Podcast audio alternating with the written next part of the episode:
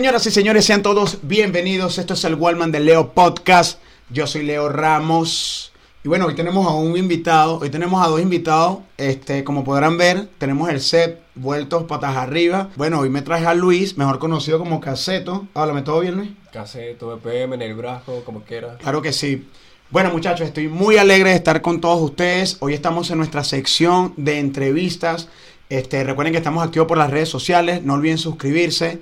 Y desde ya, sin mucho que hablar, porque ustedes saben que cuando yo hablo paja me enrollo duro, me, me pongo ahí, no joda. Así que bueno, hoy tenemos a un invitado, este, al cual, bueno, le tengo mucho respeto, lo estimo muchísimo a nivel musical, a nivel artístico.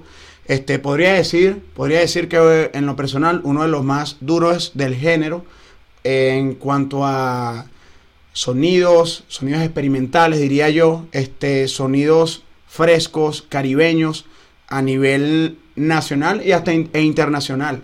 Estoy hablando de este pana, este hermano, que viene de los Valles del Tuy, que también, por eso le tengo mucho más respeto, que orgullo, este, porque, bueno, para los que me conocen, saben que yo soy de Cuba. Aquí somos de los valles. Claro, aquí hay pura gente de los valles, hermano.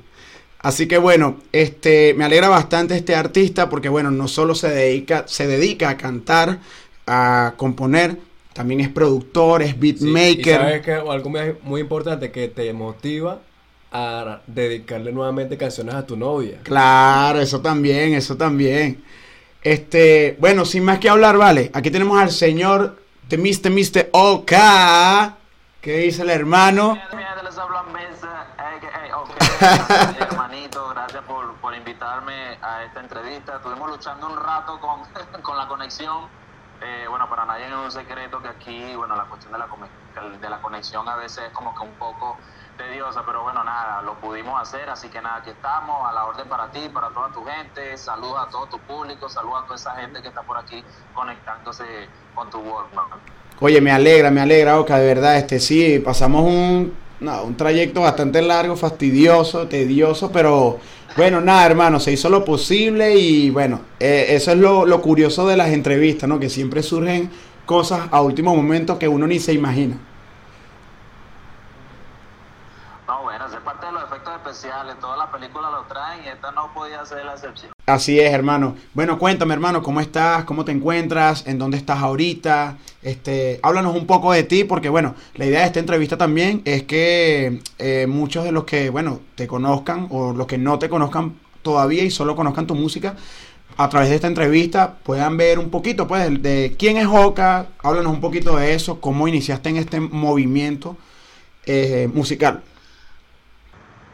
No, bueno, gracias a Dios. eh, yo siempre he tenido mucho que ver con, con, con la música. Para nadie es un secreto que, bueno, como todo artista urbano, uno siempre comienza en lo que es que si el freestyle, los raperos, la cuestión. Yo vengo de, de, esa escuela de cuando se hacían todavía las batallas de la Red Bull, entonces uno asistía, eh, batallé en una que otra ocasión, no a ese nivel de, de freestyle, pero sí, sí, sí viví en ese movimiento, sobre todo en los Valles del Tuy. Entonces, para nadie es un secreto que, bueno, todo artista urbano comienza por ahí. Lo que pasa es que yo siempre fui eh, como que exigiéndome, siempre dije que, bueno, yo no voy a llegar a los 40 años, a los 50 años haciendo freestyle o haciendo solamente rap. Y a mí siempre me gustó la música eh, eh, en todos sentidos, pues nunca me limité en, esa, en ese particular, por eso siempre me gustó hacer fusiones. Yo vengo de una familia donde de repente no son muy músicos, pero la parte tradicional venezolana siempre estuvo muy como que enmarcada. pues. Entonces de ahí es donde viene esa, eh, esa ¿cómo se dice? Esa, esa curiosidad mía de fusionar cosas urbanas con cosas criollas.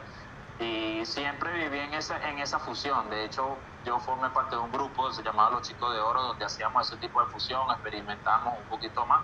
Así que, bueno, nada, yo creo que todos esos procesos fue, eh, fueron lo que hicieron lo que es OK hoy en día. Qué bueno, hermano, qué bueno, qué bueno. Ese trayecto o ese, esa, ese proceso eh, eh, de lo que comentabas ahorita, de que bueno, eras rapero y en un momento de tu vida tú dijiste como que también, oye, ya va, yo también quiero lanzarle a estos estilos, yo también quiero, o sea, tenías una visión más allá del concepto este rap, o sea, porque por ejemplo nosotros hacemos rap y yo creo que una vez es como rapero, porque yo en un momento de mi vida también pasé por algo donde yo dije como que ya va, pero yo estoy encajonado en algo y tengo como la visión solamente fijo en algo, pues en ese momento que decidiste como que, ok, explorar otros otros sonidos, otras cosas, ¿qué te llevó a, a hacerlo? ¿Cómo escuchando otras referencias? Bueno, yo siempre fui, yo realmente siempre fui curioso con el hecho de cómo usar mi voz. Yo soy muy, muy amante de, los sonidos diferentes. De hecho, bueno, como todo cantante, yo creo que no hay ningún cantante que ame su voz como tal, ¿me entiendes? Entonces, lo que se me hizo un poquito difícil fue como que querer mi voz y eso fue lo que me limitó un poco a, hacer un poco más en aquellos tiempos. Pero yo siempre tuve esa curiosidad de hacer cosas diferentes, siempre tuve esa curiosidad de cantar. Yo era fanático de cantantes gringos que jugaban con sus voces. Claro, correcto. Y ahora que tocas ese punto, ahora que tocas ese punto de tu voz, este, ¿de qué manera has educado tu voz? O sea, muy individual o, te has juntado con otro grupo de, canto o tienes un profesor eh, privado. Explícanos un poco de eso. No, bueno, yo siempre fui una persona muy, como te dije, siempre fui muy, muy autodidacta. Eh, para, eh, bueno, tampoco era que era, o sea, acuérdate que nosotros los raperos, los cantantes urbanos siempre comenzamos con bajos recursos. Acuérdate que esto es una carrera, una carrera difícil, para nadie es un secreto. Sin embargo, yo siempre busqué hacer las cosas por mi cuenta. Eso no quiere decir que, que, bueno, no hay que documentarse, no hay que educarse con, con, con, con personas que sepan más. Pero yo, como fui una persona de bajos recursos, yo siempre fui buscando como que de educarme por mis propios medios. Pues. Hoy en día, de hecho, yo critico mucho a la gente que de repente tiene internet, ha tenido internet toda su vida. Yo nunca he tenido internet. yo siempre he tenido que si saldo o en la época de los cyber siempre todo lo hacía en un cyber. Entonces yo era de lo que siempre me bajaba un video tutorial de cómo educar la voz, de qué hacer. Y siempre fui muy curioso en ese particular, siempre fui muy autodidacta, siempre me gustó aprender nunca, siempre fui de esas personas que no me gustó como que está detrás de nadie, y no por el hecho del orgullo, sino que eh, uno entiende que, bueno, con el, con el pasar del tiempo uno va entendiendo de que el tiempo de cada quien vale, y cuando eres una persona de pocos recursos, tú tienes que hacer las cosas por tu propio Cuando haces las cosas tú solo, eh, avanza más rápido tu, tu proceso de, de crecimiento también. Ahora, otro punto importante, ese nombre tuyo, Oka, Oka, ¿cómo se deletrea? O-K-A-A. O-K-A-A. ¿De qué, de dónde viene eso? ¿Cuál es la, la, etimología? Claro, claro. Y también sí puedes, o sea, me responde esta pregunta que tenía por aquí. O sea, eso cuando, o sea, cuando decidiste colocarte ese nombre, ¿ya era como rapero? ¿Fue tal? ¿Y a qué edad? ¿A qué edad iniciaste como tal en, en esto que se me olvidó preguntarte? No, bueno, lo, lo de OK viene porque yo siempre fui, o sea, de hecho siempre era una O y una K solamente. Pero el OCA realmente es una alusión y una referencia, siempre hace referencia a algo positivo. De hecho, en el espiritismo yo soy muy creyente del espiritismo, yo soy una persona muy de vibra y OCA realmente significa alma y corazón. Entonces, el, el, el ok de cuando, de, de, cuando esos tiempos de, que de, los cero killers, entonces viene, viene de, ese derivado. Realmente el OK, OKWA es una palabra compuesta por mí pero, la, pero es un derivado de todos esos significados. De hecho, en, en Asia es como que una alusión hacia la mamá. Entonces, siempre haciendo alusión hacia eso positivo. Yo soy una persona muy de vibra y de ahí es que proviene mi oka. Y viene hace mucho tiempo. De hecho, ni siquiera o sea, yo siempre quise ser cantante, realmente. Pero viene desde mucho antes de buscar un acá de cómo llamarme. Ok, ok. Wow, qué interesante eso que dices respecto al, al, al tema de, de, claro, de agregarle otra A porque al final eso le da como, le da fuerza, ¿no? Al nombre y también a nivel, eh, eh, a nivel de vibras, que es lo que tú dices, de energía, es también como, o sea, como que prácticamente identifica tu música. Porque en lo personal yo, yo recuerdo, mira, yo la primera vez que escuché un tema tuyo fue el de Tengo todo en mi morada. No sé, bueno. Y ese tema, ese tema yo, de hecho, yo escuché primero ese tema y después fue que me enteré que, o sea, estabas en una agrupación, o creo que ya en ese momento no sé si ya lo estabas, o, antes o, después. Y yo dije, wow, este tema me, me, gustaba y más porque, o sea, la combinación es muy, la combinación de la música es muy, es lenta y a la vez, o sea, me parece que algo, desde ese momento yo dije, wow, esto es diferente.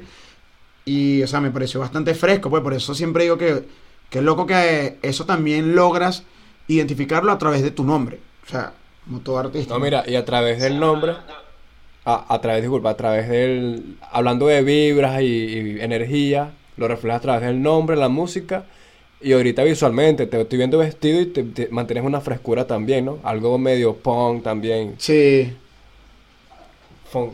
Sí, bueno, yo de- realmente vuelvo y te repito, como yo siempre siempre he buscado como que las fusiones, eh, de hecho todo de mi morada, el tema que estabas hablando ahorita es un tema full especial para mí, ese tema realmente fue por un amigo mío que me dijo, papi, eh, quiero hacerte un video, eh, eh, hazte algo muy fresco, algo de lo que tú quieras hacer, algo que de repente no, no, no tenga ni coro, simplemente para hacerte un video performance y broma, ya yo tenía algo por ahí escrito y nació esa canción de toda mi morada que realmente es un homenaje a la familia, pues. claro. un homenaje a mi familia, un homenaje a todas esas personas que creen que no tienen lo que necesitan y realmente lo que necesitan lo tienen a la mano, no saben aprovechar lo que tienen a la mano, a veces la gente se desenfrasca mucho en lo que en lo que quiere y, no, no toma en cuenta aquello que tiene. Entonces realmente de eso trata la canción, por eso quise hacerla con cuestiones tradicionales, tonos tradicionales y ahí es donde viene la fusión. Claro, De ahí para acá eh, empezaron a fusionar, eh, empezamos a fusionar con mi grupo, porque vuelvo y te repito, era una canción mía como solista, pero como en ese momento tenía el grupo,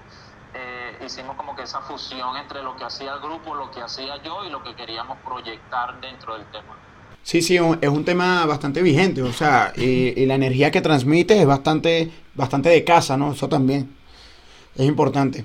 Bueno, Oka, hablando en ese tema, ya eh, en cuanto a tu trayectoria por, desde ese tema, güey, que aparte, que fue como que desde que empecé a escuchar tu música, y bueno, en el tema ya con un poco de tu agrupación en la que estuviste, este, supongo que eso también te sirvió bastante de, de a tener desenvolvimiento, ¿no? Y también a lo que es trabajar en equipo. No sé si nos podrías contar un poco de cómo fue esa experiencia de, bueno, de estar en una agrupación, qué tanto es el trabajo, cómo se dividían el trabajo, porque, o sea, eh, me, antes de hacer, bueno, esta entrevista, hace poco, vi unas entrevistas donde estaba, era una entrevista que hiciste hace poco, bueno, creo que hace un año con Truco y otros, otros panas ahí, y comentabas de eso, pues, que porque ellos te estaban hablando de que ahí tú, tú bailabas, o sea, hacías tus movimientos, tus cosas, y, y creo que, o sea, tú ahí respondías como que eso es algo que también te tocó, pues, y que bueno, a veces uno como artista arriesga, uno, uno arriesga muchas cosas, pues.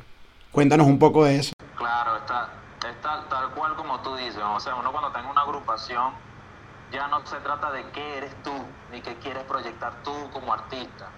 Muy a pesar de que cada quien tenga una personalidad, la, la, la agrupación tiene que tener una, una personalidad en sí. Entonces, y, y eso va mucho más allá de lo que tú quieras proyectar i- individualmente. De hecho, ha- había muchas cosas que, que yo quería hacer como solista que yo sabía que no la podía hacer como la- eh, con la agrupación. O sea, no que no podía, porque de hacerla podíamos hacerlo, pero cuando tú tienes, cuando tú estás manejando una imagen, cuando tú estás trabajando en eso, no hay nada más difícil que trabajar la imagen de un artista y más difícil aún trabajar la imagen o la esencia de una agrupación. Entonces, todo lo que hace es en pro a lo que necesita vender y o proyectar la, agrupación. Realmente fueron años de, fueron siete años que estuvimos trabajando juntos y fueron, eso fue en mi universidad, pues yo digo que a lo mejor si de repente yo no hubiese pasado por la agrupación, de repente no hubiese tomado mi carrera hoy en día como algo, como, como una carrera profesional. ¿Sí me entiendes? Porque realmente yo empiezo mis pasos, o sea, cuando yo me decido que ya, esto es lo mío, voy a ejercer mi carrera.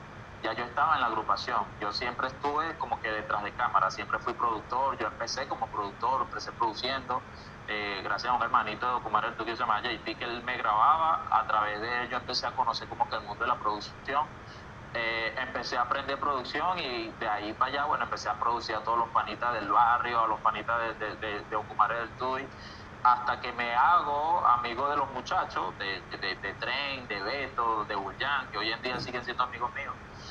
Y cuando, por un DJ que se llamaba DJ Harlow, que él nos unió. ese nombre, disculpa que te interrumpa, ese nombre DJ Harlow, ¿o ¿lo he escuchado o es muy, porque DJ Harlow, o sea, suena bastante pegajoso la vaina, como que eso a juro lo he escuchado por ahí. Sí, sí, de hecho, de hecho gracias a DJ Harlow fue que nosotros nos hicimos agrupación porque él tenía, él tenía un, un programa en ese momento que se llamaba Sandungueo Mix, me acuerdo clarito. Él me invitó a mí, después invitó a los muchachos, los muchachos eran tres, de hecho yo fui el último que, entra a la agrupación y fue porque él tenía un evento, estaban organizando, esa radio estaba organizando un evento y no podían poner como que dos artistas locales por separado. Entonces, nada, él dijo de que bueno, háganse varios temas juntos y se montan y bromas. A partir de ahí es donde nosotros empezamos a funcionar como grupo, vimos que lo que queríamos hacer era lo mismo y ahí fue donde empezamos a funcionar como, como agrupación. De ahí para acá, bueno, fueron siete años trabajando arduamente, empezamos a experimentar cosas, estuvimos en reality, pasamos por Venevisión, nos fue muy bien, gracias a Dios, no, puedo, no, no hay nada de qué quejarnos y más allá de todo fue una universidad tanto para el grupo como para mí, porque hoy en día ejerzo muchas cosas que aprendí en el grupo. Claro, qué bueno, qué bueno, eso es bastante importante en la carrera de todo artista, más cuando, como te decía también anteriormente, que bueno, está, está en una agrupación, o sea, yo creo que cuando estás en una agrupación, el trabajo en equipo obviamente es esencial, es como un equipo de fútbol, un equipo de básquet, es demasiado esencial. Y las tareas siempre eh, son importantes saber distribuirlas, porque de repente si alguien, bueno, de repente tú Claro, no sé cómo serán las agrupaciones hoy en día, no sé cómo trabajarán, porque quizás unas agrupaciones hoy en día ya tienen el manager y simplemente ya solo, solo se encargan de ser manejados y bueno, o también cumplirán otros labores. Pero en esos tiempos, en la Venezuela de esos tiempos, este, coño, si, eh, cuatro chamos, cinco chamos de, de Ocumare, creo que eran cinco, ¿no? Ustedes, cuatro o cinco, o tres. Éramos cuatro, éramos cuatro, después quedamos tres y después, bueno, hasta que la, agrupación se hizo. Claro, entonces imagínate, o sea, en ese tiempo, cuatro chamos de Ocumare del Tuy, Valles del Tuy, o sea, que prácticamente el tema de los estudios siempre ha sido como que es muy raro, como que en Santa Teresa hay un estudio, en Ocumare hay un estudio, entonces al, de, si te pones a evaluarlo en esos tiempos, era también como una lucha, pues un trabajo en equipo de que, mira, hay que hacer esto para salir adelante y al final somos una agrupación y hay que abocarse a arriesgarlo, pues como todo. Y de ir a la ciudad también, ¿no? A presentarse en reality shows. Sí, exactamente. Bueno, eh, para nadie, o sea, de por sí trabajar en grupo es difícil. Ya el hecho de trabajar en grupo es difícil y más cuando eres, o sea, cuando es una, una agrupación que se autogestiona, más difícil aún, porque hay cuestiones de roles, hay desacuerdos, obviamente, porque si a veces hasta la vida en pareja es difícil, imagínate una agrupación donde hay cuatro cabezas que todos piensan diferente y no hay como que oír, y, entonces todos tienen que ser líder porque de alguna manera todos nos estamos auto, autogestionando. lo que tú dices, el hecho de los, de, los, de, eh, de los recursos, de las oportunidades, que, todo, que realmente esas son cosas por las que tenemos que pasar todos porque o sea, sea como sea, cualquier meta que tú te trazas siempre va a ser difícil. O sea, una meta, yo creo que no, no existe meta fácil, por lo menos lo que, aquellas personas que nos gusta pensar en grande. Pero yo creo que todo está en el hecho de, de, cómo recibes cada aprendizaje, de cómo recibes cada paso que da, porque, o sea, yo creo que de eso se trata todo. Por ejemplo, nosotros tuvimos siete años juntos y yo no fuera lo que soy hoy sin esos, sin esos siete años sin esos siete años de golpe, de, de, de, rechazo, de caída, de levantada, cosas que no fueron bien, eh, de repente eh, negocios que hicimos mal, cosas que aprendí de cada uno también, porque yo por lo menos yo, era una persona que yo no me desenvolvía tanto en tarima, yo siempre me enfoqué en cantar bien, en, en hacer las cosas bien, en que la producción esté bien, entonces de alguna manera cada quien tiene un rol, ¿me entiendes? Entonces cuando de, Claro. No, bueno, para cerrar eso entonces, Oka, este, ya hablando un poco más eh, a nivel actual, a nivel profesional, porque al final eso a cada artista, a cada uno de los artistas que estuvieran ahí, o eh, de igual forma, en el, en, el en el tiempo uno va creciendo, ¿no? Como artista. Me, eh, me gustaría saber cómo, o sea, cómo, porque, o sea, imagínate, tú eres productor, eres productor musical eres productor audiovisual, podríamos decir, eh, beatmaker también. Y bueno, aparte de, cantar lo que escribes, o sea, también eres compositor. O sea, quiere decir que también has trabajado o trabajas para otros. pero antes, para otros. antes de decir eso, coméntanos qué fue lo que causó la separación del grupo. No, bueno, ah, bueno, eh, me preguntó uno, después el otro, pero voy con el último primero para... Claro, claro, claro, para iniciar con esto. la, separación del fue por cuestiones ya de, recursos. Porque acuérdate que nosotros, nosotros nos separamos en el 2016. En el 2016 es donde ya, ya decidimos de, como que desistimos del, proyecto. Pero era una cuestión más por, la, por cuestiones de la situación. De hecho, uno de, los, de, uno de mis hermanitos, eh, Julián, se fue para Perú, él está en Perú en, estos momentos. Sí, claro, eh, Todavía le produzco música, le hago pistas, eh, siempre hablamos, su hija es mi hijada, o sea, seguimos siendo hermanitos. Eh, Betos eh, todavía sigue aquí en Venezuela, pero bueno, se dedicó a su, a su, él ahorita es un influencer, veo que está haciendo cuestiones de influencer y, y, escogió esa rama de lo que es la comunicación. Claro. El hermanito Tren, él trabaja audiovisual, él en este momento creo que está en Chile, creo que es en Chile que está. Eh, con él sí no hablo mucho, pero sí tenemos comunicación como que esporádicamente y todas esas cosas. O sea, con todo, gracias, gracias a Dios, todos tenemos una buena comunicación, a todos nos quedó algo bueno de lo que fue la agrupación, pero realmente fue como que esa, la situación del hecho de seguir sosteniendo el sueño, ¿sí me entiende? Obviamente, cada, todos aprendimos, todos teníamos una, una, todos teníamos un don el cual trabajar, por lo menos Tren hacía audiovisuales, Julián era excelente rapero, más allá de todo tenía, era una persona con buen liderazgo, Beto también, pero cada quien buscó como que, bueno, dedicarse a lo suyo. Esa era una época donde todo el mundo también estaba emigrando. Entonces, ¿sabes? Era como que algo más de, era, fue una cuestión más de la situación, no era una cuestión tanto de que de que mira, ya no vamos a trabajar más porque no nos funciona o porque ya no queremos seguir trabajando, porque problemas teníamos bastante como toda agrupación, así como cuando tienes unos hermanos que, bueno, de repente no te gusta tal cosa de tu hermano, pero bueno, todo sea por el, por el, por el pro de convivir, por el pro de llevar las cosas bien, por el pro de la agrupación. Pero más allá de eso, todo fue por eso, creo que fue más una cuestión de situación. Claro. No, no, bastante interesante, bastante interesante y más porque, bueno, al final, o sea, supongo que sí, como todo, como todo en la vida a veces tiene su final, pero e, ese final siempre te deja con muchas cosas, que es lo que estábamos hablando y de verdad me parece interesante y bueno, en lo personal yo quería, tenía como esa curiosidad, ¿no? De que, wow, al final era un grupo que, para ser honesto, no, no escuché todos sus temas, pero sí, sí sabía quién era, o sea, o sea eran unos chamelos ayer, tú y eso es lo que te digo, imagínate, yo estaba un poco más menor de edad y eso era lo, llamativo, ¿no? Lo que en lo personal, bueno, yo soy mucho de, de que cuando me identifico con, la música o, con la persona, con el artista, eso al final me enorgullece, pues es bastante fino y de verdad yo tenía como esa duda, ¿no? Y, y qué fino que lo aclares y que al final todo queda en sana paz y es bastante... Eso es lo bonito de la música que siempre lo, lo digo, ¿no? Que la música une, la música une y siempre deja algo eh, de, mucho que reflexionar, ¿no?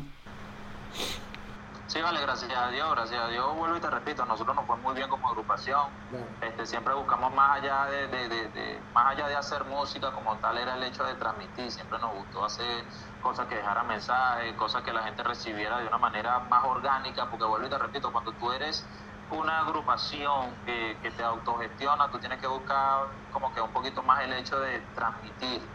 Exacto. Y eso es lo que te ha llevado un poquito más a la parte orgánica, porque bueno, para nadie es un secreto que esta es una industria que no es, más allá de todo, aquí no hay industria musical.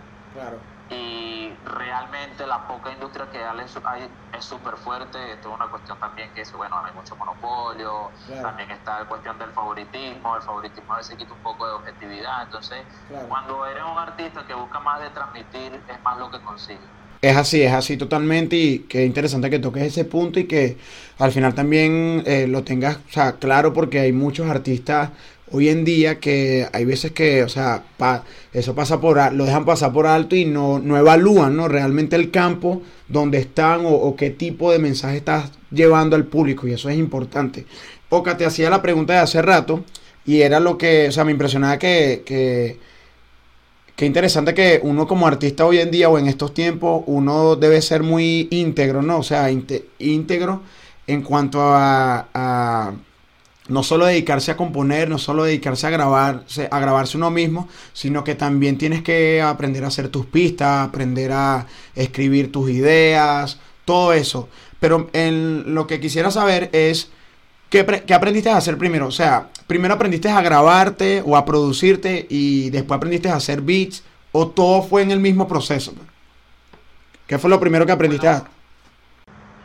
hay, muchas hay muchas cosas que ya sabía hacer, pero no las desarrollé. Y en el proceso de lo que fue mi carrera musical fue cuando fui como que desarrollándolas un poco más. Por lo menos ya, por lo menos yo fui una persona que yo siempre dibujaba, yo siempre dibujé. Hoy en día trabajo en el mundo de la ilustración, de los cómics, de las animaciones, pero fue gracias al proceso musical que he tenido, si me estás entendiendo? Porque te repito, yo, yo siempre he sido una persona muy autodidacta y de repente a medida que iba teniendo herramientas, iba aplicando cosas de acuerdo a las herramientas que tenía. Yo creo que eso es una de las cosas que también me ha ayudado, porque a veces no es nada más tener talento, sino que saber cómo desarrollarlo según los recursos que tengo. Entonces, yo por lo menos, como te dije, yo siempre dibujé, yo siempre dibujaba y toda la cosa. Yo empecé a desarrollar el, el todo esto del de, mundo de la ilustración y la animación. Fue realmente ahorita, en de, del 2019 para el, 2000, para el 2020 pero fue por la misma cuestión de la pandemia, pandemia, cuarentena y, toda esa cosa que la gente estaba haciendo muy poco contenido visuales. Entonces, como ya yo más o menos tenía un poco de práctica en lo que era la ilustración, me metí un poquito en la ilustración digital, a raíz de eso empecé a hacer varios trabajos y gracias a Dios tengo de repente varios artistas que me siguen, que yo los sigo, que conozco dentro del medio y empezaron como que a pedirme cositas de esas, porque mira, no puedo hacer video ahorita, me un animado así, así, así. Entonces, de alguna manera puedo decir que, que, que, toda esa temporada de lo que fue la, la, la, todo ese primer periodo de la cuarentena fue de aprendizaje y como quien dice, de fogueo dentro de lo que fue el mundo de la ilustración. Hoy en día puedo decir que ya trabajo, que ya trabajo con eso. Pero realmente siempre dibujé, pues siempre dibujé, siempre me gustó dibujar. Yo vengo una, una, de una familia que siempre le gustó la parte artesanal, las manualidades. Entonces de ahí viene como que esa habilidad desde pequeño. Lo de, lo de, la, lo de escribir canciones a mí siempre me, me encantó conjugar frases. Yo, de hecho yo no empecé rapeando como tal. A mí siempre me gustó fue más el mundo de la poesía, crear frases, eh, cosas que tengan que ver con el día a día. Siempre me gustó eso, por lo menos esa frase célebre. Yo eh, ya lo, ya estando en el liceo me encantaba escribir, eh, escribir cosas que si al final de la libreta, ese tipo de cosas, ¿me entiendes? Lo que pasa es que después me enamoro de lo que es el mundo del rap, el mundo del freestyle, y ahí es donde viene todo ese, todo ese interés por la música, más allá del, del, del de, de, lo que era el rapeo en sí, porque era realmente interés por la música pero obviamente cuando estás chamo, esa es la movida, esa es la onda, entonces como que comienzas por ahí, obviamente eso desarrolla en ti también como que un palabreo y ahí es donde viene todo. Sí, sí, es así, es así porque, como te decía yo, yo me leí mi chuleta, ¿no? Antes de, yo coño, hay que buscar algo de Oca también para tener la cuestión. Y en la entrevista esa que vi que tuviste con, en, en la Casa Red, creo que es, ellos también hablan de algo, porque ellos te preguntan como que tú eres rapero, ¿no? Entonces este, eso es como una pregunta que también yo, yo te haría, pero es que es algo interesante porque el rap siempre a uno le da como, el rap es como una mamá que te adopta y te dice, mira, las cosas son así, tal, tal, ya tú verás qué haces en el camino. El rap es una base, una es una base, es una base, ¿me entiendes? Eso, esa pregunta es muy abierta, es una base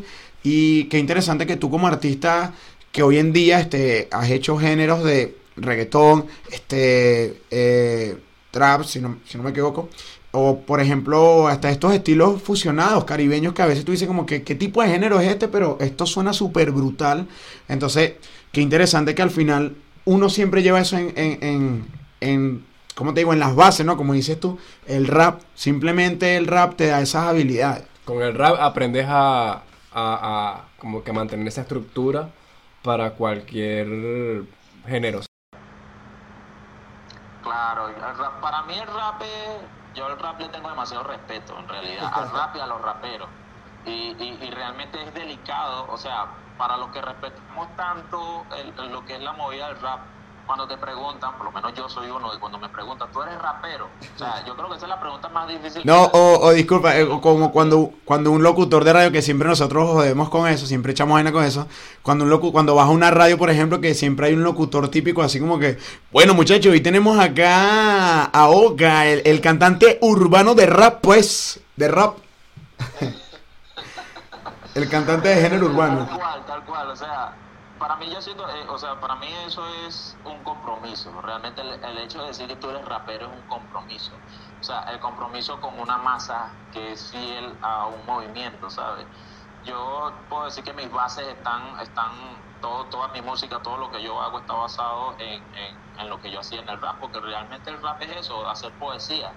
Solamente que bueno, con el tiempo se tergiversaron ciertas cosas, ciertos, ciertos, ciertos conceptos y hoy en día ha evolucionado de una manera donde bueno, hay tantos subgéneros que hoy en día lo enclosan en todo, pero realmente para mí el hecho de que te digan de que eres rapero es un compromiso.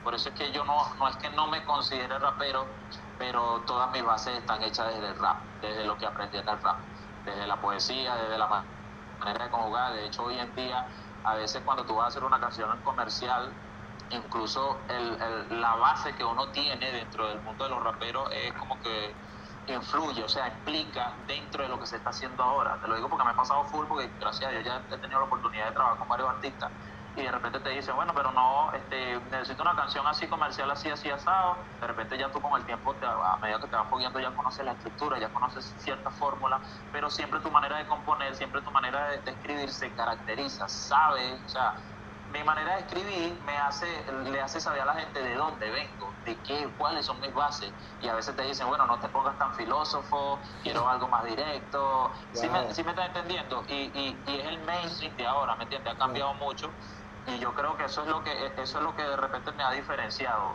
el hecho de esa transición que yo tuve de hacer música comercial de hacer música para otros artistas pero yo creo que la base la base que tengo del mundo del hip hop del rap yo creo que no lo cambiaría por nada creo que ha sido de donde más aprendí a lo que es la conjugación de palabras Wow, wow, sí, sí, es, es así totalmente.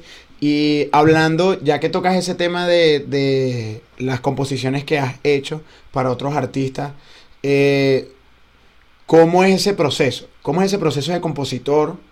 Más cuando obviamente es para, para una persona, ¿no? Para, para, un artista. ¿Cómo es ese proceso? ¿Cómo haces para diferenciar eso? Pues que es un... Es un yo pienso que, bueno, no sé, a mí no, no me toca escribirle a alguien, pero a veces uno crea letras, hace letras, compone letras y uno dice como que, wow, este tema lo voy a grabar de una vez o lo voy a tener aquí guardado tal, y de repente simplemente llega alguien y, y, te enamora la persona como, o sea, la persona dice como que, wow, este tema me gusta mucho más, entonces uno como que por el mismo, la misma empatía musical que tú tienes con la persona, tú dices como que, no, hermano, ¿sabes qué? Tómalo. ¿Cómo haces para diferenciar eso? Claro. ¿Cómo, cómo, cómo vives con eso? Cada, cada creación para uno realmente es como un hijo, pues creo que y me imagino que también te pasará a ti me entiendes eso es como que es como que imagínate tú tengas la idea de un programa y de repente bueno tú no tienes los recursos para para para para, para emplear tanta producción pero alguien sí y de repente te quieren comprar el programa te quieren comprar el nombre te quieren me entiendes esa esa sensación de que oye estoy dejando un hijo mío me entiendes Claro. Yo por lo menos yo aprendí, yo, yo, yo con el tiempo me costó bastante, no te voy a negar, me costó bastante eh, yo aprendí ya a, a, soltar, a soltar eso, ¿me entiendes? Porque, o sea, yo siempre hice canciones que yo sabía que no las iba a cantar yo, comenzando por ahí. Y también a veces uno tiene sensa esa sensación de que, ¿será que me va a salir otra como esta más adelante? ¿Será que me puede salir una mejor? Yo creo que esos son, o sea, es parte de esos miedos, pero cuando tú, tú aprendes a soltar, hay como que una sobre, como que una sobreexigencia mental que te dice, como la soltaste, tienes que hacer algo mejor porque sí. Entonces, de alguna manera, tu cerebro como que va trabajando en esa vía de que tienes que ir mejorando el sonido y realmente vas mejorando, porque realmente es difícil que vayas para atrás cuando tienes tanto fogueo, cuando tienes, cuando tienes disciplina. Si me estás entendiendo, me han pasado muchísimo que tengo temas que son para mí, de repente se enamoró fulanito y bueno, ¿me entiendes? O sea, no se trata tampoco de que, bueno, quiero cantarlo yo, porque a veces uno los guarda, a veces se te terminan encabezando. Yo tengo cantidad de temas que en su momento no quise entregar, no quise vender y todavía los tengo ahí. ¿Sí me estás entendiendo? Entonces son cosas que yo tomo, tomo como ejemplo de que tienes que aprender a soltar, que o sea, de alguna manera siempre vas a hacer algo mejor, siempre uno como este, al final es como una disciplina, esto es algo que tú vas a ir fogueándote todo el tiempo, vas a ir aprendiendo de otras personas, en cada tema viejo te vas dando cuenta qué fue lo que hiciste mal, qué es lo que puedes mejorar. Entonces, de alguna manera, lo que hay es que aprender a eso, a ir soltando y a ir soltando, porque siempre van apareciendo mejores procesos de cómo trabajar las composiciones y, y, y la música en sí. Claro. A, a, muy aparte de que también van apareciendo nuevas tendencias y vas a tener que irte comprando esas tendencias. Exacto, eso también es importante, ¿no? Que yo, por ejemplo, a veces veo compositores, veo artistas urbanos que se dedican a, más que todo, a componer letras para otros. Y uno dice como que, por ejemplo, yo siempre coloco a Daddy Yankee de referencia. Imagínate, ya Daddy Yankee tiene que como sus 40 y algo. Y en estos días escuché el tema Ta Ta Ta Ta que hizo el remix con Eladio Carrión. No sé si lo has escuchado, ¿tú lo escuchaste? Sí, sí, lo escuché. Que fue como tendencia también, la gente como que mierda, mira Daddy Yankee todavía, o sea, y tú te quedas como que, verga, como este pana que lleva años haciendo el reggaetón, o sea, viene y te lanza sobre un drill de estas barras que tú te quedas como que, verga. Entonces eso también es como un... Es algo ahí, ¿no? Que tienes que ir siempre. Es como un boxeador, pues, es como un deportista que nunca puedes perder la, la práctica, ¿no? Exacto, lo que pasa es que yo, yo lo que siento es que la raíz nunca se va, pues, o sea, tu raíz nunca se va. Y realmente, o sea, por lo menos eso que tú dices, lo de Daddy Yankee, yo por lo menos lo vi así como que esto era lo que yo quería, esto era lo que yo escuchaba de Daddy Yankee, ¿sí me estás entendiendo? Claro, Entonces claro. realmente él no, él no está haciendo nada nuevo, la, realmente la reacción es porque volvió lo que él era Claro. porque él simplemente con a, a- a medida que ha ido pasando el tiempo lo que ha ido acoplándose a las generaciones para mantenerse vigente como él dijo, como lo dijo hace un po- hace poco pues Daddy Yankee es un artista del presente si hoy está sonando algo yo tengo que acoplarme a eso porque yo me debo a un público Claro. eso no quiere decir que mi raíz esté muerta ¿me entiendes? realmente mi raíz está más fuerte porque de eso se trata un árbol Claro, claro, es así, es así. Oka, y en un momento de tu vida como, como artista, también este, te has planteado en dedicarte solo a una cosa. O sea, no solo a una cosa, sino que, por ejemplo, ahorita, o sea, me comentas que estás ilustrando, estás diseñando. Eh, alguna vez has dicho como que, o sea, yo soy bueno en esto, lo reconozco, porque a veces uno también debe como que reconocerlo, pues, sin, sin necesidad de caer en temas de ego o algo. Pero alguna vez has dicho como que, no, yo siento que me voy a desenvolver de lleno en esta área, diseñando o solo como compositor y bueno, ya de ahí para allá, no sé, alguna vez has estado en ese dilema, ¿no? Tanto como, tanto como en el dilema no Claro. Tanto, tanto como en el dilema no, porque yo soy una persona que, bueno, o sea, mi, mi, mi talento realmente es crear, más allá de, de, de crear música, de crear diseño, de crear cualquier cosa. De hecho, yo también trabajo madera, me, me gusta la artesanía, pero nunca me, nunca me he puesto en esa disyuntiva, ¿me entiendes? Nunca me he puesto en esa disyuntiva porque realmente el arte es eso, el arte es lo que te fluyó en el momento, ¿sí me estás entendiendo? Eso es como cuando tú tienes una idea de repente en tu mundo de la locución, pero de repente como tienes cosas de rapero, bueno, vas a, vas a ir aplicando cosas de rapero dentro de tu locución. Entonces, o sea, una cosa lleva a la otra, yo por ese lado no me limito, la única manera es que, eh, ponte tú, obviamente, lo que yo más amo hacer es música, más yo amo es componer canciones, de repente si me dices que, verga, ¿cómo te ves en un futuro? Eh, me veo componiendo. Realmente yo me veo así, yo, yo, yo me veo pasándome, no sé, me vejez componiendo. Sí, sí. Que si con un bastón así la, y, la, y todavía una libreta, nada de teléfono, sino una libreta ahí. Exacto, exacto. Y, y que la música, o sea, cuando tú, cuando tú, cuando tú aprendes lo que es de verdad el mundo de la composición en sí, tú sabes que las composiciones son trascendentales, la música es algo súper trascendental, ¿me entiendes? Entonces yo, yo me veo realmente haciendo música, de repente no me veo en, en los charts de, de, lo- de los primeros puestos y toda la cosa, porque realmente eso no, o sea, yo no, no te voy a decir que no, no lo quiero, ni, ni que no sea importante para mí, pero realmente no vibro con eso, no vibro en esa onda de, de, protagonismo, ¿sí me estás entendiendo? Yo me siento demasiado bien creando, haciendo música.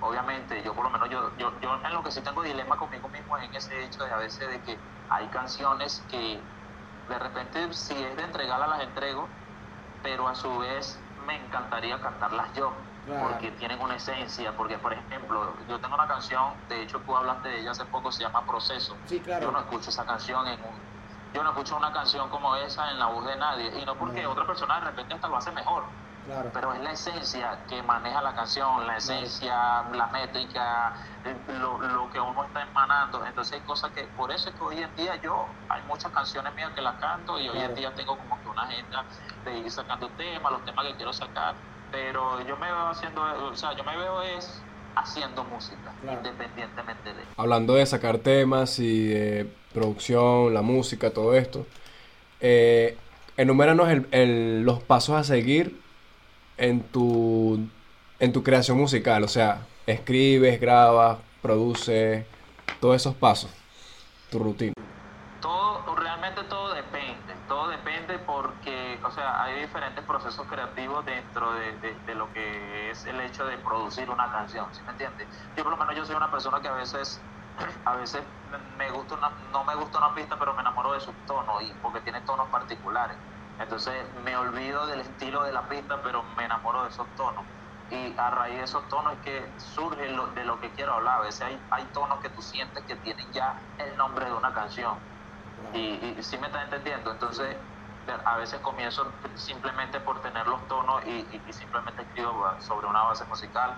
A veces ya tengo melodías en la cabeza y lo que hago es grabar puro tarareo. A veces yo hago todo el tema, los tres minutos del tema y lo hago en puro tarareo. Puro tarareando porque tengo la melodía y después de ese tarareo, según lo que me fluye, es que le creo una letra. También hay procesos creativos, por ejemplo, hace poquito estuve en, un, en campamento con Sixto Rain donde todo se hace en el campamento porque necesitas recibir como que esa como que la energía de cada persona que está dentro del proceso creativo entonces lo primero es o sea, lo primero es vibrar con esa energía del grupo más o menos entender a cada quien y eh, en base a eso saber por dónde va a ir el proceso entonces hay muchas maneras de, de, manejar el de manejar lo que es ese proceso creativo claro hay muchas muchas entradas muchas entradas Ahora hablando de eso. Exacto, muchas entradas. Ahora hablando de. No, sigue tú, sigue tú. No, este. Bueno, en base a eso de lo que decías, este, respecto al, al eh, donde estuviste últimamente, ese proceso supongo que también es bastante complejo, ¿no? Es bastante abierto porque hay varias ideas, ¿no? Hay varias ideas, me, supongo que hay una lluvia de ideas, entonces tienes que estar muy activo, atajarla para poder crear una atmósfera donde el artista también entre, ¿no? creo que es un tema bastante... No sé si podrías comentarnos un poco más de cómo es ese proceso. Es algo más, es algo más de energía. Claro. Y, bueno, yo sé que hay muchos, o sea, muchos lo van a ver como que, bueno, este es un hippie. Pero, es, algo, es, algo más, es algo más de energía, ¿no? Porque, o sea, a ti te pueden mentir con palabras, pero la energía es lo único que no piensas. Correcto ya cuando, cuando, cuando se hace un campamento para un artista en particular ese artista ya sabe, sabe lo que quiere, pueden haber 50 compositores y los 50 compositores ya van a saber cómo vibrar en base a eso. Okay. Y por lo general siempre entre los compositores también a veces nos conocemos, conocemos nuestra manera de componer. Por ejemplo, en ese momento yo estaba con, con Juan de Sosa, el mismo Ciclo también compone eh, mi, hermanito Vipen, que él es beatmaker, pero también compone. Entonces, son personas que cuando ya tú estás en un medio que es tan reducido, porque realmente esto es un mundo pequeño. O sea, esto es un medio donde todo el mundo se conoce, de repente yo no, no de repente no te trato a ti, pero más o menos conozco tu país, conozco tu composición. Entonces, ya uno sabe más o menos por dónde van los tiros, ya uno sabe que qué pasa coger a cada quien, ya uno sabe cuál es tu fuerte, y por lo general siempre cuando te buscan, te buscan por su fuerte. Entonces, y por el fuerte de cada quien, lo único que hay es que cada quien, o sea, cuando te unes ya sabes el fuerte de cada quien. Ya tú sabes más o menos, ah, bueno, de repente yo este no lo conozco, pero yo sé que este puede ser centro. Claro. Y, así, y, y, por ahí, y por ahí van los tiros. Yo por lo menos siempre me enfoco mucho en, lo que es la parte de los, de los intros, por decirlo así. A mí, a mí hay mucha gente que le encanta mucho la, la, la, manera en que yo compongo los conceptos. Y, los conceptos siempre están en ese intro de ahí para allá, bueno, ya viene un coro pegajoso y bueno, ya, claro. viene un chanteo, ya tú sabes que fulano es bueno con los punchlines, entonces siempre la vibra está en, el fuerte de Cali. Claro, bueno, ya que tocas ese punto también, este, quería hablarte de dos temas eh, que bueno, los escucho, de hecho tengo uno de ellos en mi playlist, este, y el primero es Pondré de mi parte y el segundo es Proceso, que es el que, bueno, yo comenté la vez pasada.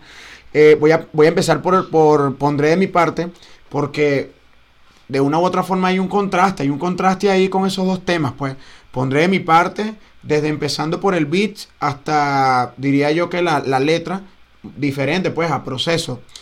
Cuéntame un poco de ese tema, pondré de mi parte, este, ¿cómo fue, cómo salió ese tema? ¿Ya lo tenías o lo escribiste un día y listo? Cuéntame un poquito de ese tema. No, fíjate, yo por lo menos en base a, mis composiciones, yo soy muy amante de los conceptos. Yo si no, yo, yo, yo si no tengo un concepto, yo no, no, ¿cómo te explico? Divago mucho en lo que es el tema en sí. Yo necesito un concepto por ley. Entonces, pero ya yo cuando tengo el concepto ya, ya todo como que se va solo. Porque realmente todo es melodía. Yo por lo menos soy una persona que amo cantar, amo el también por, por su... Sí, eh, ahorita estoy más que todo con cuerdas. Pues. Okay, Y, o sea, tampoco es que lo domino al todo, pero por lo menos a la hora de componer sí manejo, manejo mis tonos, pues por decirlo así. Entonces, como te digo, yo siempre me baso en los conceptos, pues yo soy súper fanático de, los conceptos. Si voy a hablar de la puerta, ya yo sé que eh, habla de la puerta y ya la canción puede salir incluso en una hora, ya, ya la canción puede estar grabada. De hecho, a mí no me gusta escribir porque a veces pierdo las ideas. Entonces, yo lo que siempre he tenido mis equipos, siempre voy grabando, grabo frases, esta frase no me gusta, esto me suena punchline. Claro. Entonces, a medida que voy grabando es que voy armando las ideas, pero muy poco escribo. Claro, claro. Entonces pondré mi parte una de esas canciones que salió así. Realmente quería hacer una canción donde, donde, donde el concepto tratara de eso, de cuando de cuando te, o sea, cuando tú no sabes qué va a pasar el día de mañana. Claro. Pero bueno, yo voy a dar todo de mí para que mañana sea mejor, pero yo no puedo asegurar de que mañana va a ser mejor. Entonces, bueno, pondré de mi parte para que mañana las cosas sean mejores que hoy, pero no te aseguro nada, cualquier cosa puede pasar. Entonces, en base a ese concepto fue que quise basar toda la temática. Claro, no, o sea, ese tema me, me gusta bastante por el, sobre todo por el intro, que es lo que tú mismo comentabas también, porque es muy, es muy directo, pues, ¿me entiendes? O sea, tal vez sí, tal vez no. O sea, entonces lo que te decía a nivel musical, a nivel del beats, es que es como un eh, RB, si no me equivoco, ¿no? Ese, ese tipo de beats. Es como, es como RB y. Wow, o sea, me, gusta bastante ese estilo que buscas de aplicar en tus temas porque se marca, se marca bastante la diferencia, se marca bastante. Entonces, ahora. Mucho, me gusta mucho optar por este tipo de canciones, por este tipo de género muy aparte de lo mucho que me gusta, es también porque, o sea, es más fácil conectar con la gente. Sí. Y es algo de que la gente de repente le presta más atención a nivel orgánico, a nivel de contenido, a nivel de las redes sociales, la gente se puede identificar un poco más con lo que quiere transmitir. Y es lo que yo busco con mi música, más allá de todo eso, transmitir. Claro, sí, sí, es así, totalmente. Entonces, bueno, tocando el otro tema, que es proceso, que es el que yo te pasé, no sé si lo escuchaste, coño, ese tema me gusta, ¿no? porque en lo personal, o sea, eh, por ejemplo, él, él es beatmaker de, de Lo-Fi. Y no sé si has, estado en ese, lo, has escuchado, también has, has trabajado con ese, ese estilo. Y ese tema lo, lo, no sé, pues yo lo, yo lo interpreto muy low-fi, no sé qué dices tú, ese tema proceso, porque, no sé, es muy, es muy seco, es muy, muy fresco, pero a la vez es como, no sé, yo, yo, es que yo me imagino, yo cuando yo escucho música, yo me imagino o sea, me lo imagino como haciendo el video, como si yo estuviera viendo el video y también me lo imagino como un tema muy viejo, o sea, me lo imagino como añejado. Ese tema yo lo escucho así añejado y lo escucho muy chill, muy, muy de estar relajado, de estar chantado, escuchando solo las letras. Y te lo juro, o sea, yo lo tengo en mi playlist, hay veces que yo lo escucho y yo lo escucho y, y verga, estoy cocinando o estoy, no sé, estoy revisando las redes entonces, por eso, ese tema proceso también, cómo fue el proceso, valga la redundancia, y cómo haces para variar tan rápido así de cualquier estilo. O sea, de una vez, voy a hacer esta fusión y listo. O ya, ya esas ideas las vas haciendo con, en base a la composición. Ya, bueno, yo vuelvo y te repito, yo lo que pasa es que yo soy muy, yo soy muy de momento, ¿me entiendes? Muy de, muy de ímpetu.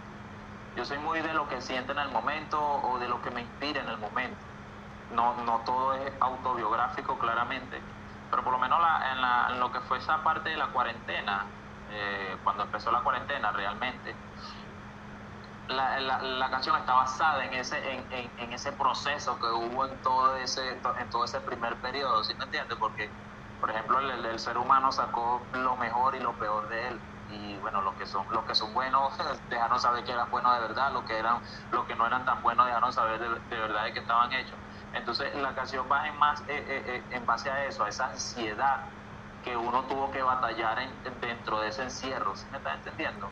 A esas personas que necesitaste y no estuvieron, algunos no estuvieron porque no pudieron, otros porque no quisieron, otros porque, bueno, se hicieron la vista gorda a lo que podía estar sintiendo tú. Entonces la canción tenía que ser lo más cruda posible, por decirlo así, ¿sí me estás entendiendo? Pero más allá de eso también dejándole entender, pero no, no, no desde el odio, sino haciéndole entender a la gente de que marico, es necesario pasar por esto, ¿me entiendes? Al final no hay buenos ni malos procesos, simplemente hay procesos y ya. Eh, todo depende de ti, de, cómo tomes ese proceso. Si tú, yo, por ejemplo, la, pandemia fue lo más arrecho para todo el mundo, pero por lo menos a mí, yo lo aproveché fue en foguearme en lo que fue el mundo de la ilustración y hoy en día trabajo con eso también. Entonces, es como tú tomes cada proceso, no hay proceso ni bueno ni malo. Bueno, hablando de proceso... Entonces tenía que este, ser lo más cruda posible. ¿Qué, le, ¿Qué le dices a Loca de hace cinco años o cuatro años? Perro, a Loca de hace cinco años, mano, le diría demasiadas cosas realmente.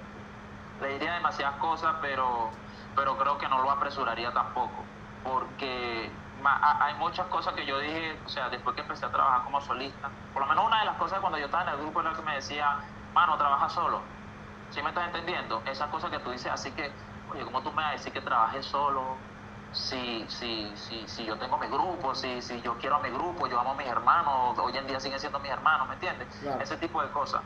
Cuando empiezo a trabajar solo, entiendo muchas cosas que no entendía cuando estaba en el grupo. ¿Sí me estás entendiendo? Hoy en día hago demasiadas cosas que yo sé que con el grupo era imposible eh, que la iba a hacer. Entonces, por eso te digo, de repente había muchas cosas que le diría, pero no lo apuraría, creo que no lo apresuraría. Lo dejaría tranquilo en su proceso, porque gracias a ese proceso es que hoy en día OCA es lo que es. ¿Qué le dices a esos futuros OCA? O sea, otras personas que tomen, que tomen tu música de referencia, que es muy buena y todo eso, te hagan de referencia, hagan su propia música, su propio estilo. ¿Qué, le, qué les dices a ellos? De otros universos. Papi, buena pregunta, buena pregunta. Y, lo que realmente les vivo diciendo y es que no tengan miedo a hacer lo que quieren hacer. Ni siquiera es el miedo a experimentar, porque hay gente que le gusta experimentar, pero no sabe por qué experimenta. ¿Sí me entiendes? Entonces yo creo que es estar claro de qué es lo que quiere y eso es lo más difícil para los chamos hoy en día. Y, bueno, no es que yo sea el más viejo del mundo ni que sea el más sabio del mundo, pero sí divagué mucho en qué quería. O sea, yo siempre supe que quería hacer música, pero siempre supe que no iba, que la música que hacía en este momento no me iba a morir haciendo esa música, porque realmente lo hacía era porque, bueno, me sentía bien haciendo, era el momento, pero yo siempre sentía que podía hacer algo más, pero no estaba claro. Entonces, yo creo que lo primero es céntrense en, en explorar sus dones para saber qué es lo que quieren bien sea dentro de la música, bien sea dentro de la ilustración, si les gusta hacer artesanía, centrarse en lo que quieren. Luego de centrarse en lo que quieren, van a saber cómo proyectarlo, porque cada quien, cuando tú sabes lo que quieres, tú tienes una esencia. Cuando tú mantienes esa esencia, ahí automáticamente ya eres diferente al resto, porque se trata de lo que tú transmites, de lo que tú sientes. Tú puedes hacer de repente, por ejemplo, Cristian Castro canta una canción y yo puedo cantar la misma canción, y yo no la voy a transmitir con, la, con esa misma proyección. Entonces se trata de conocerte a ti mismo. Lo, lo, que yo le diría a toda esa gente ahorita que quiere echarle bola, que quiere, que quiere sacar música es que se centren en lo que quieren para que puedan proyectar su esencia. ¿Cuál es tu opinión respecto a la sociedad ahorita como tal, hablando en términos musicales, pues más que todo en Venezuela? ¿Cómo la ves tú ahorita? ¿O de aquí a tres años, o sea, la ves igual, un poco estancada a nivel de que falta como que más, o falta más quizás, no sé, más inversión o... ¿Cuál es la, la pata que más, que más le coge al país musicalmente? Exacto. Para, no sé si me entiendes la idea o la pregunta. Claro, claro, no, yo te entiendo, yo te entiendo y, o sea, ahorita, gracias a Dios, hay un mal del que no estamos, del que no estamos sufriendo que es como que ese 100% de ignorancia, por decirlo así, ¿me entiendes? Y cuando te digo ignorancia, no lo, no, lo digo en el sentido de, de, de, ofensa, sino de esas cosas que ignoramos. Voluntariamente, claro, involuntariamente.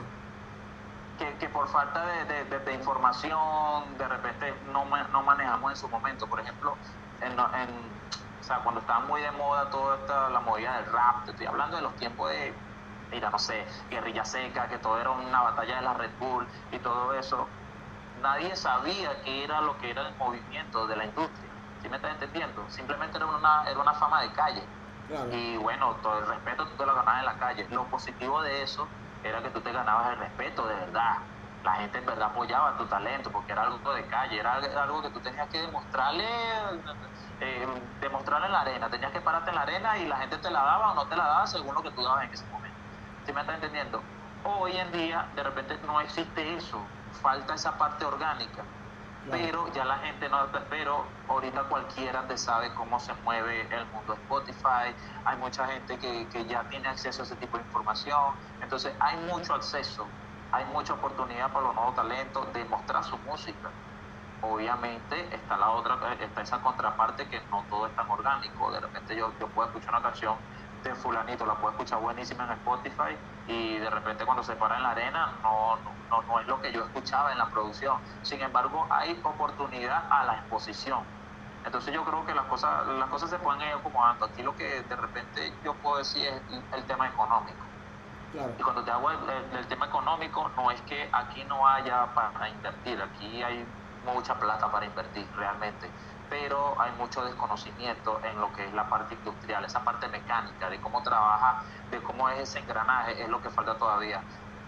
Cuatro o cinco personas saben de repente cómo se mueve el mundo del Spotify, pero no todo el mundo tiene como que esa, como que esa iniciativa de de repente, eh, ponte tú, no sé, un taller, un taller de Spotify ¿Me entiendes? Aquí en Venezuela no hay acceso a ese tipo de información, entonces nosotros los artistas tenemos que foguearnos en YouTube, por aquí, tal. yo tengo panita en Atlanta que de repente me puede dar esa información para ver cómo funciona eso, sin embargo, siempre, termina, siempre terminamos jodidos por el hecho de que no tenemos acceso a cierta información.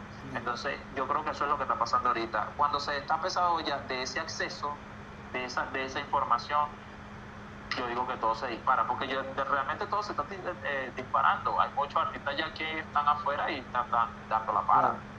Pero es eso, yo creo que esto es de que todavía estamos muy muy al orgánico. Entonces, en, esa parte orgánica de que, bueno, me mostré en las redes sociales, recibí varios seguidores, pero todo llega hasta ahí. Entonces, los contratos también, los contratos tienen demasiadas letras pequeñas, como no tenemos tanta información, hay muchos que caen en esas letras pequeñas. Entonces yo creo que es eso, es la cuestión de, la desinformación que hay dentro de esa parte de la música. Claro, ¿tienes alguna anécdota, algo así que puedas contarnos que en toda tu carrera te haya pasado y tú te hayas quedado como que miércoles? O sea, algo así como que, no sé, alguna vez que intentaron, eh, por ejemplo, ese tema que tocas de los contratos, que es muy importante, que él, por ejemplo, siempre me dice eso, que hay que estar muy pendiente porque hay veces que hay letras pequeñas y en un evento, en algo, te joden, como se dice, y me disculpas la grosería, pero alguna vez tienes alguna anécdota, algo así que te haya pasado y que más bien te enseña a estar más pila, más pendiente, ¿no? Mira, yo, yo gracias a Dios, gracias a Dios, o sea, yo siempre he sido una persona muy miedosa con los contratos, full miedosa. yo creo que, yo creo que hoy en día no tengo un contrato es por ese miedo, pero ese miedo también me ha salvado de muchas cosas. Y hay muchos, muchos contratos que, que, que personalidades me ayudaron a rechazar por el hecho de esas letras pequeñas que te estoy hablando. Entonces yo por ese lado no te voy a decir que he sido el más pila, realmente es, ha sido por miedo, no ha sido por ser pila.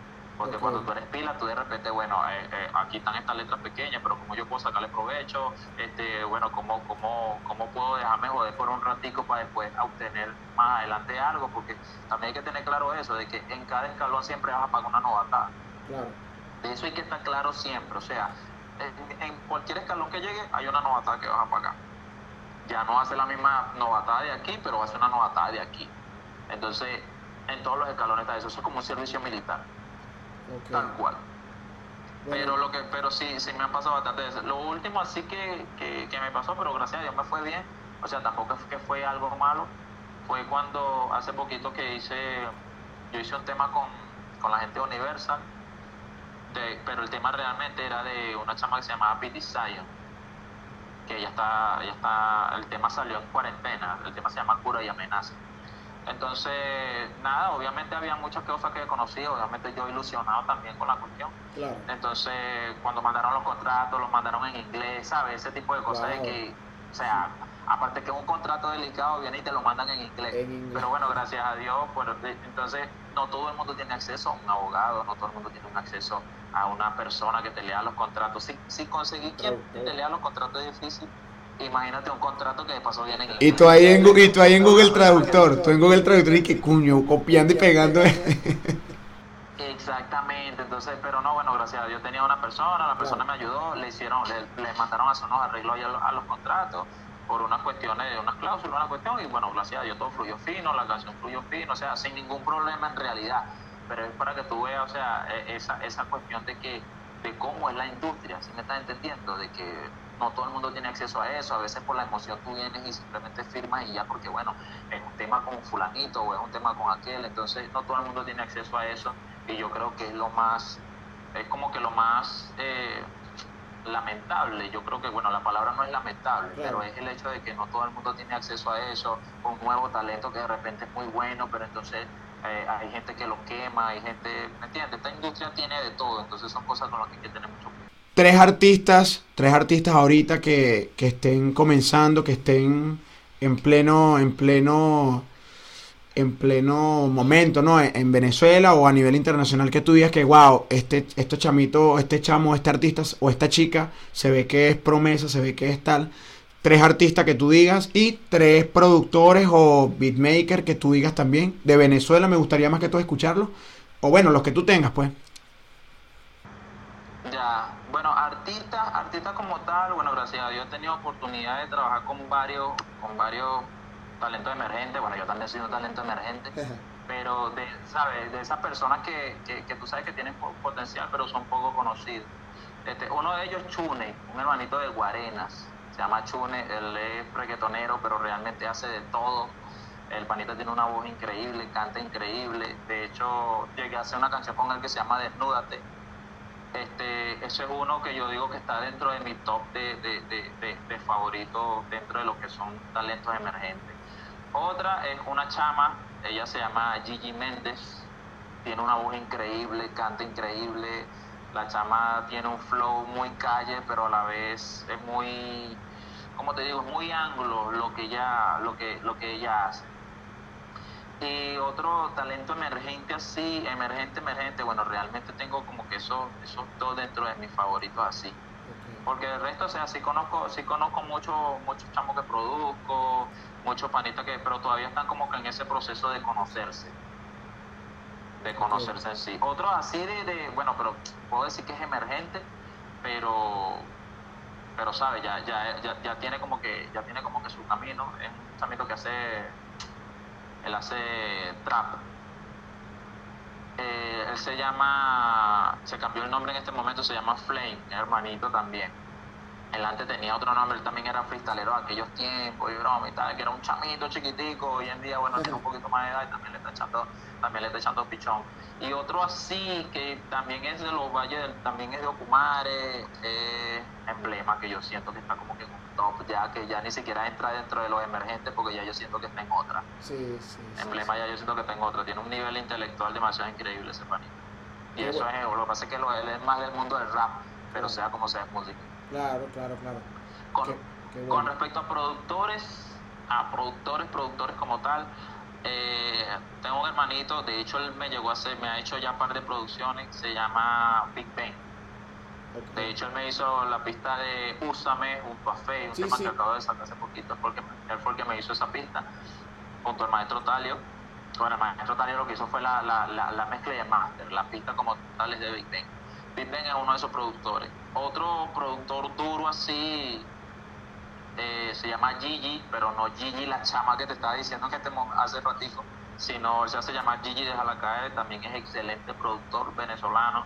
Creo que bueno, le ha hecho a, medio género, creo que la mayoría del género ahorita emergente como tal, que está teniendo nombre emergente ahorita en la escena musical venezolana, tanto urbana como no urbana, él ha participado en esas producciones.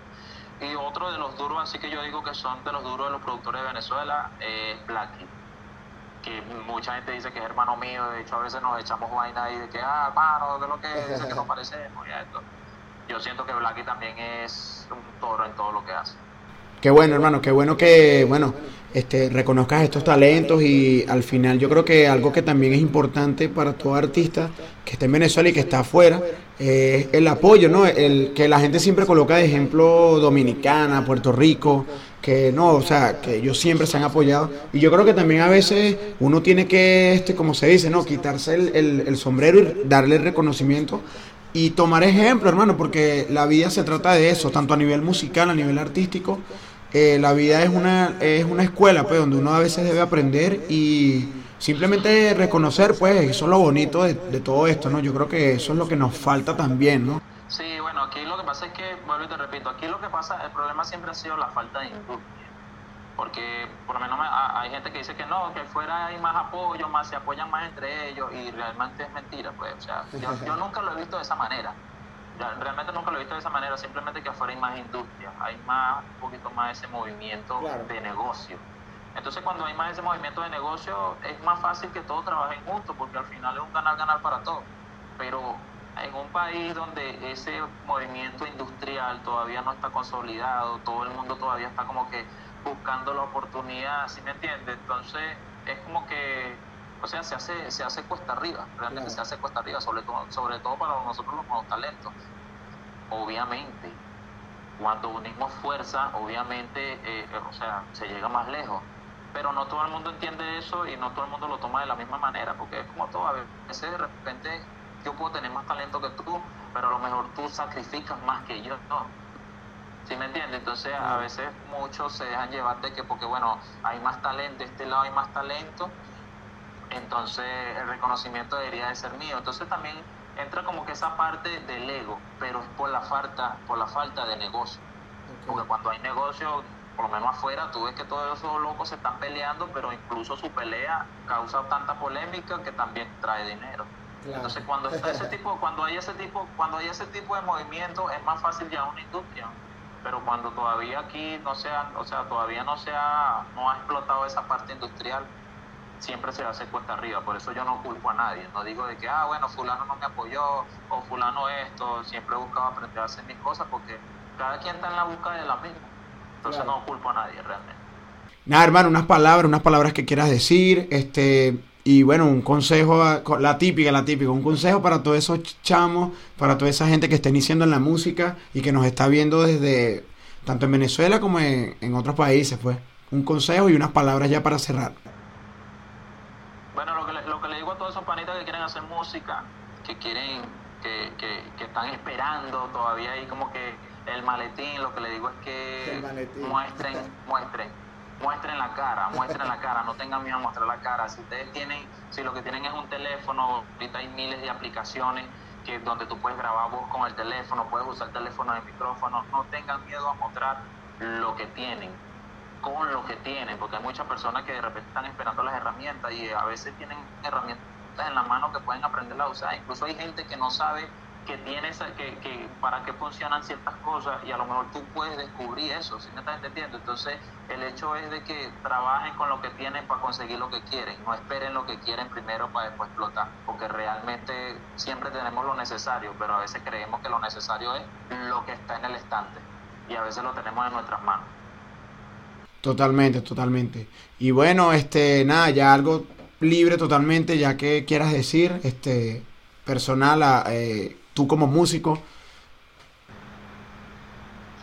No, bueno, papi, realmente eso, pues, o sea, yo soy una persona súper creyente de, del talento venezolano, yo soy una persona súper creyente de lo autodidacta que puede ser una persona, vuelvo y te repito, a esos chamitos que tienen, que tienen internet en su casa y están todo el día metidos en Facebook, papi, en YouTube está todo en YouTube está, absolutamente todo. En YouTube está como ahorita un Spotify, en YouTube está como tú puedes mezclar una voz, cómo puedes procesar una voz, cómo puedes usar un compresor, cómo puedes hacer el primer trazo de una ilustración, cómo puedes trabajar con Sony Vega, After Effects, Adobe Premiere. En YouTube está absolutamente todo. Lo que pasa es que estamos demasiado entretenidos con cosas que realmente no nos traen nada bueno. Exacto. Así que... Temas recientes por ahí que tengas ya. Temas, eh, proyectos con el favor de Dios, eh, dentro de poco voy a tener un tema que se llama Bondage, también es un R&B, eh, sigue dentro de esa onda del R&B que estoy trabajando. Creo Bondage va a ser como que no el último tema que voy a sacar en este estilo, pero sí le voy a dar un, pequeño stop porque tengo también como que un, un repertorio un poquito más, más movido, pero también dentro de mi esencia de lo que quiero trabajar. Entonces va a ser también como que un nuevo, no voy a decir un nuevo ciclo, porque realmente el ciclo todavía, estoy todavía dentro del ciclo que quiero manejar. Entonces, pero ando fusionando ritmos, ando haciendo algo lo más orgánico Claro, ¿has pensado en un disco o algo, un EP, algo corto? o No, no eres mucho de disco. No, no, no estoy pensando, no estoy pensando ahorita en EP ni en disco, eh, quiero irme ahorita single for single, porque vuelvo y te repito, ahorita estoy como que, como que en esa nueva onda de que, de que, de que quiero experimentar entonces, hacer un disco sería como que hacerlo, hacer como que de todo un poco, y no quiero manejarlo de esa manera tampoco. Muy aparte también de que eh, el single for single es una cuestión de que la gente te va conociendo un poquito más. Yo todavía soy un artista emergente, creo que no es el momento tampoco de sacar un disco para como que lanzarle tanto material hacia la gente, ¿sí me entiendes? Para un artista emergente tampoco es que sea tan producente esa, esa, eh, eso de sacar un EP o sacar un disco. Sin embargo, no lo descarto porque ya me lo han ofrecido bastante, gracias. Claro. No, bueno, Oca, de verdad, desde este lado, hermano, aquí en Lima, Perú, cuando, bueno, ya son exactamente las, ¿qué? 23. las 11 con 52 minutos, hermano, coño, súper agradecido, te pido disculpas si, bueno, me extendí mucho, pero de verdad, este, estoy muy agradecido, muy agradecido, hermano, de poder tener esta oportunidad contigo, de hablar y, bueno, la- las puertas de este espacio, de estas cámaras, de esta videollamada, de, de este podcast, siempre van a estar abiertas para tu música, para todos tus proyectos y, bueno, siempre siguiendo el rastro, ¿no? Como se dice. Y bueno, eh, entendiendo, también aprovechando las conexiones, a partir de ahora de repente que, eh, nos apoyamos en un proyecto a futuro, o sea, viceversa, y más que todo en, en pro de, de elevar la industria musical en Venezuela, que fue lo que estamos hablando, ¿no? Vale, papi, aquí estamos para apoyarnos, así que de mi parte, bueno, cuenta conmigo, lo que necesiten por ahí, si de repente necesitan ah, que eh, necesitan un enlace y bueno, de repente tengo acceso a ese enlace, yo mismo soy, así que nada, por aquí estamos a la orden, papi, porque su espacio siga creciendo, eso es lo que se quiere, más exposición al talento nacional. Gracias, hermano, gracias, gracias. Y bueno, todo el respeto para ti, todo un abrazo, hermano. Te mando un abrazo y bueno, sigue, sigue haciendo musiquita, hermano, que eso viene súper candela. Y te iba a decir un chistecito, bueno, nosotros somos medio comediantes, a veces nos pica el culo, nos ponemos mamá hueva. Este, te iba a decir que cuando colocaste la segunda A era porque venía el OKWA recargado, ¿estás claro? Claro. Nos despedimos entonces, hermano. Un abrazo para ti, muchas bendiciones, muchas energías y bueno, activo. Dale, papi, éxito.